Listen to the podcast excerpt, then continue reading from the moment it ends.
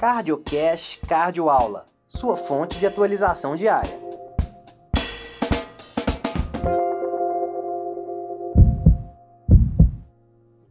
Então, qual que é a definição de lesão miocárdica? Lesão miocárdica é quando o paciente apresenta uma alteração, uma elevação da troponina acima do percentil 99 da normalidade. E quando que eu vou falar que o paciente teve uma lesão miocárdica aguda?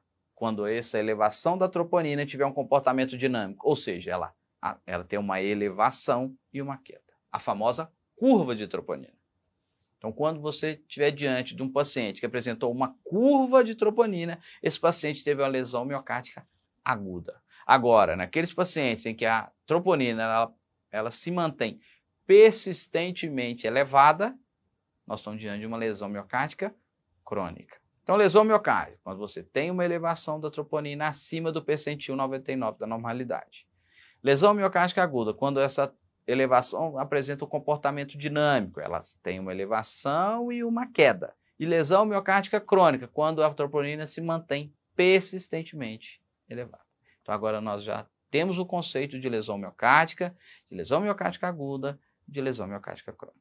Outro conceito fundamental conceito de infarto agudo miocárdio. Infarto agudo miocárdico não é elevação pura e simples de troponina. O que, que você tem que ter? Qual que é a definição universal de infarto agudo do miocárdio?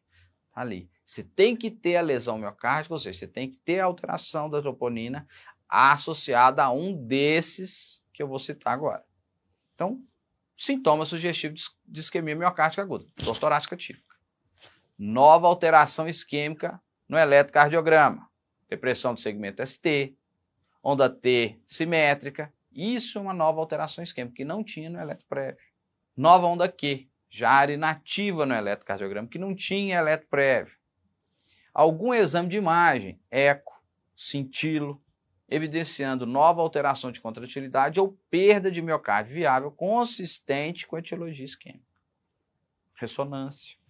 Identificação de trombo intracoronário por angiografia, você vê lá um trombo no, no CAT ou necrópsia.